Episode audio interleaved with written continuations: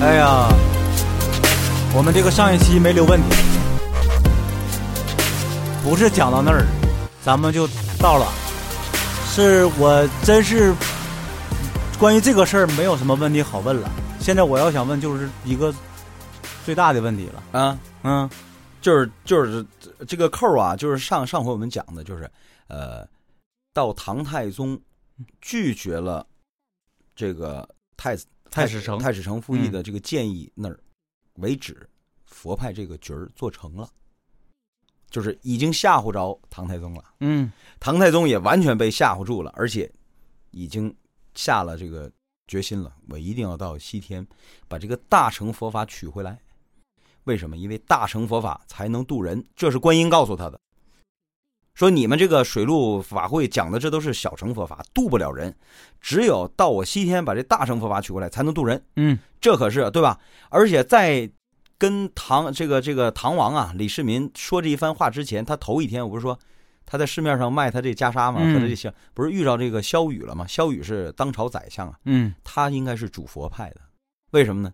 因为是他的引荐之下，他其实之前已经见着唐太宗了，但是他没提这事儿，他只是把东西卖给唐太宗了。嗯第二天去搅的局儿，对吧？嗯对于是有人汇报嘛，说大王这这这个皇上是吧？嗯你这这个大王有 有俩和尚这个搅我们的水陆大会 是吧？哎，对，嗯为什么？其实我估计观音也合计了，我之前不给他留下个印象的话呀，你回头我要一搅这会，也容易把我拖出去斩喽，嗯是吧？我连皇上面都见不着。哎，对，那那么到这儿为止啊，等于是观音就放心了，东西你也买了。嗯，其实这个纯是变小金库了， 是吧？呃，日后因为咱们还是说，因为这个好像是一直到西天的时候，如来没跟他提这个事儿。压根儿没提。嗯你想啊，唐僧也笨。你想到了最后，到了灵山，大家都看了那集哈，嗯就说我这经不能白给你啊， 我这经不不呃不能白给你啊，对吧？那你说那个时候唐僧就应该站出来，佛祖没白给啊，当年我花了七千两呢， 是吧？我现在把这袈裟和像退给你。我皇上大哥，我皇上大哥给我买的，对吧？高配的高配的袈裟你，开玩笑呢？你跟你家一把说老二就是你家二把那什么那个班的钱密了？所以没敢说，没敢说，对吧？因为那证明如来也不知道，实际什上么都不 知道，他怎么可能不知道？实际上实际上是他把这东西，他他他给这个观观音说，你把这个东西啊交给这个取经人，嗯，结果没想到观音是把它卖的，卖出去了。日后还有这事儿呢，而且最主要，你看本来都是一家人了，对吧？那你你你对吧？嗯 再一个，你要是告诉如来佛，你说我当年花了七千两的话，那这就不最后一难就不成了，对吧？哎， 你别扯远了，扯远了。呃，嗯回来说这个留个尾巴，嗯日后还有这种事儿呢。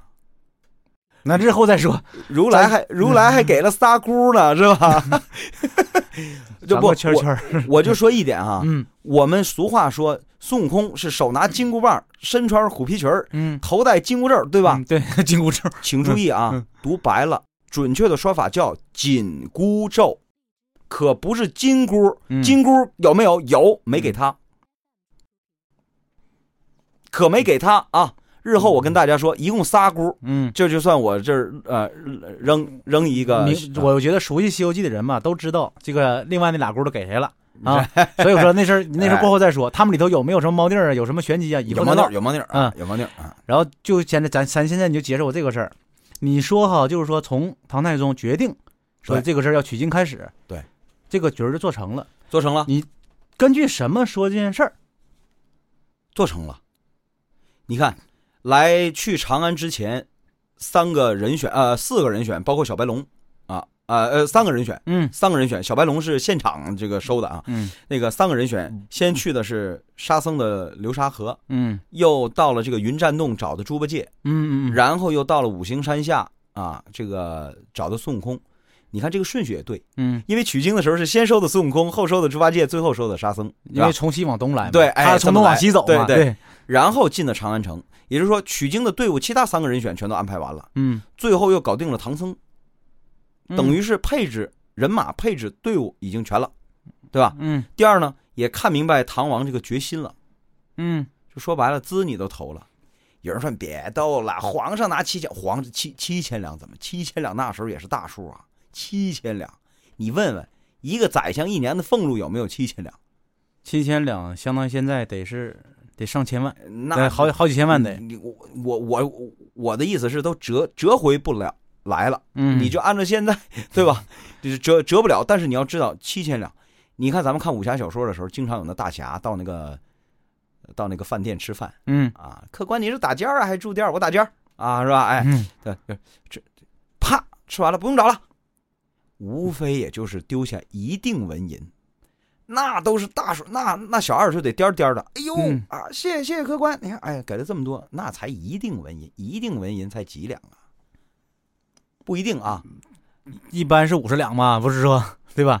啊，而也有且多的，也有多的，哎咱们但是这样，咱们现在哈不要谈自己不擅长的东西，这个金融的问题吧， 这个咱咱容后再议，哎对吧？对对，明显我这生物老师教的数学嘛，是吧？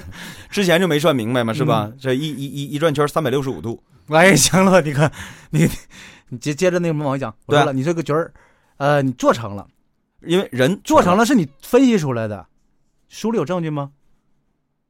出发了，人马已经出发了。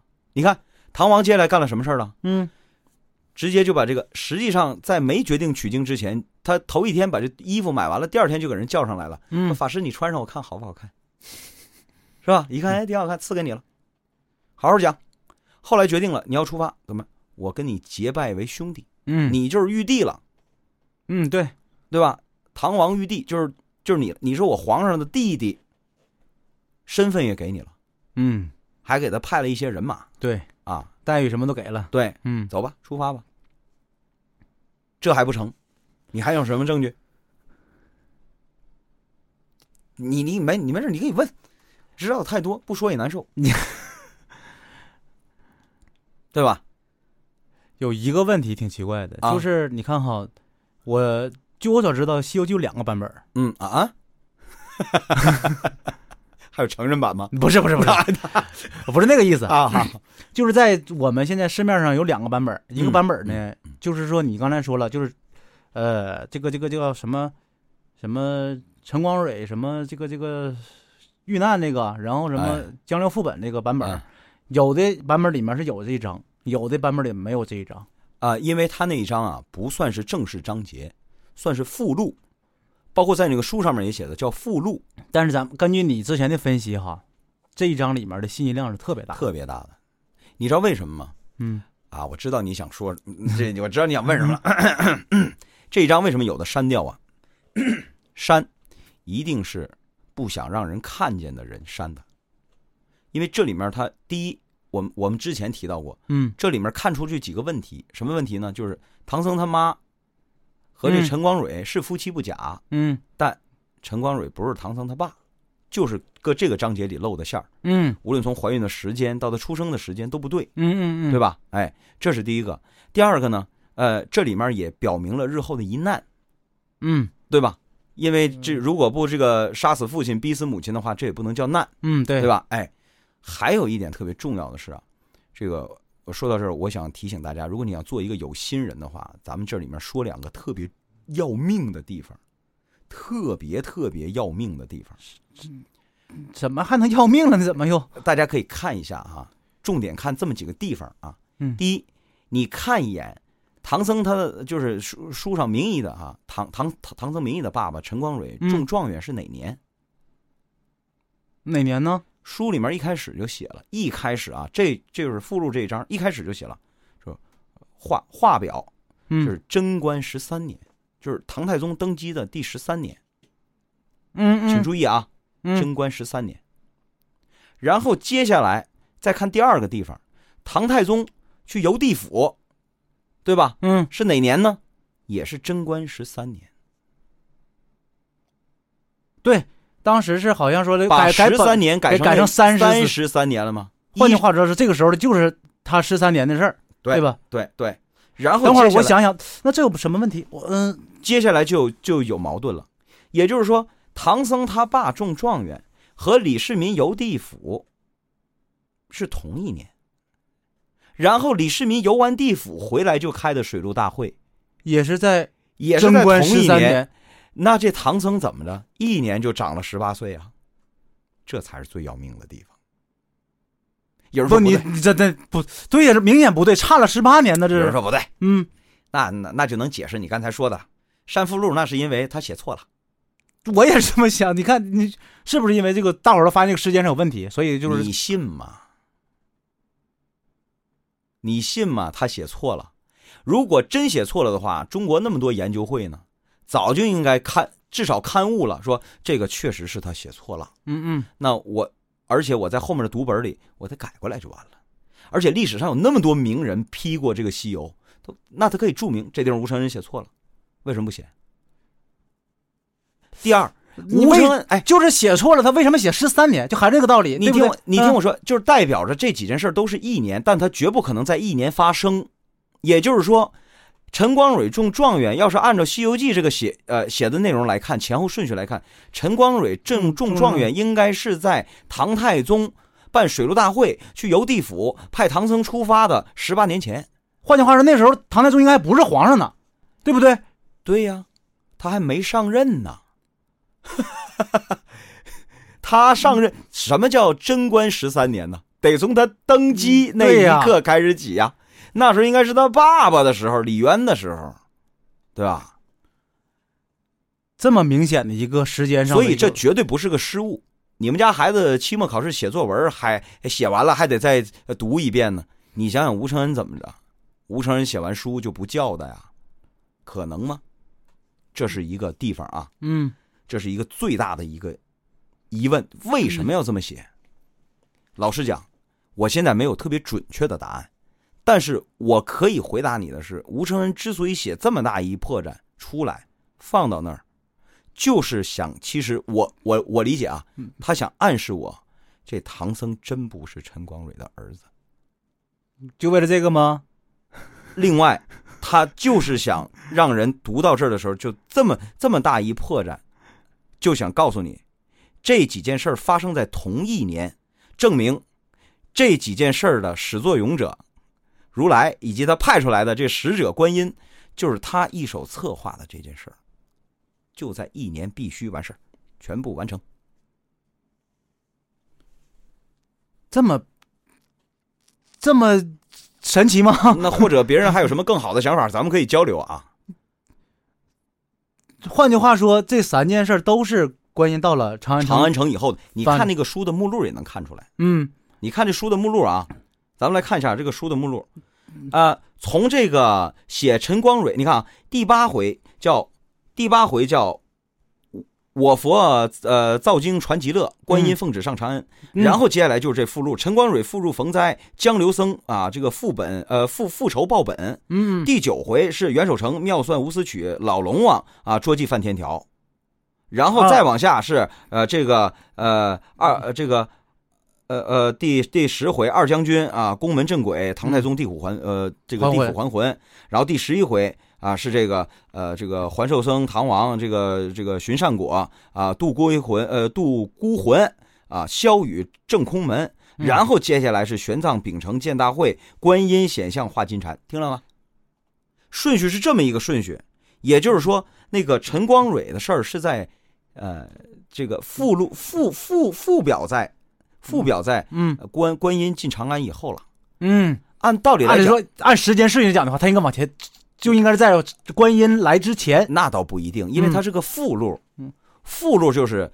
呃，说书的那种叫做啊，这个花开呃，这个呃，这个两朵各表一枝，各表一枝枝，，对吧？他可以那么来回着讲，但是你想想，既然是这样的话，为什么还要把时间都设定在同一年呢？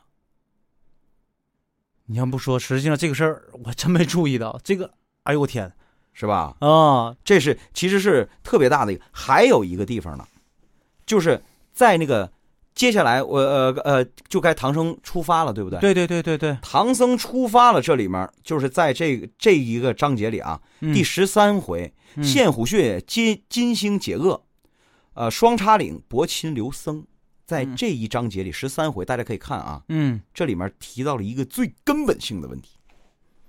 什么根本性的问题？观音不是告诉李世民说你这小乘佛教渡不了人，所以李世民才害怕了，嗯，说哟我这渡不了，那怎么办？你到我西天来取经啊！嗯所以唐王下定决心，必须到西天把那个能渡人的给我那个那个经给我弄回来、嗯嗯啊，否则的话我就解决不了我根本问题。嗯，但是这章节里就已经给他揭露了观音在说谎，为什么？听着啊，这个伯钦呢是一个猎户呃猎户对猎户啊，把这唐僧给救了，嗯因为他遇着老虎了嘛，就就哎给他给救了，救了之后就把唐僧啊呃弄到家里来了，嗯然后啊这个伯钦他老母亲呢、就嗯跟这伯钦说、啊说什么呢？说呀说因为他爸爸这个去世了。嗯啊，说这个啊，你你过两天就是你爸爸这个周忌了嗯，啊，周周年忌日了，忌日，你把这个老和尚留下来，你让他给你爸爸这个这个做着法事，超是吧度一下。嗯，按道理来讲，唐僧是超度不了人的呀，对呀，他还没取经呢，他还不会大乘佛法呢。但是问题是，这书里写了，看。人家给他做了点好吃的啊，然后也、也求他了，唐僧不好意思了，怎么办？次早，那那何家老小都起来，啊，就整素斋，呃，是这个管带长老，然后他先后念了你就别念原文了，度王经你就告诉我最后《的结金果刚经》《嗯观音经》，嗯，又读了啊、这个《法华经》啊、弥陀经》，最后怎么样？他老完了，我又讲不完了，我都说了，你别你别读原文了，你告诉我结果就完事儿了。度了，而且他老父亲还给他托梦了，说谢谢长老，我现在已经超生了，我去也。所以说谎，不用去西天也可以渡人，没错，但是你还非得去，说谎了，这就明白了吧？说谎了，剩下都是取经路上的事儿了。对，没错。嗯，哎，今天就到这儿吧，已经超时了，再见。好，再见。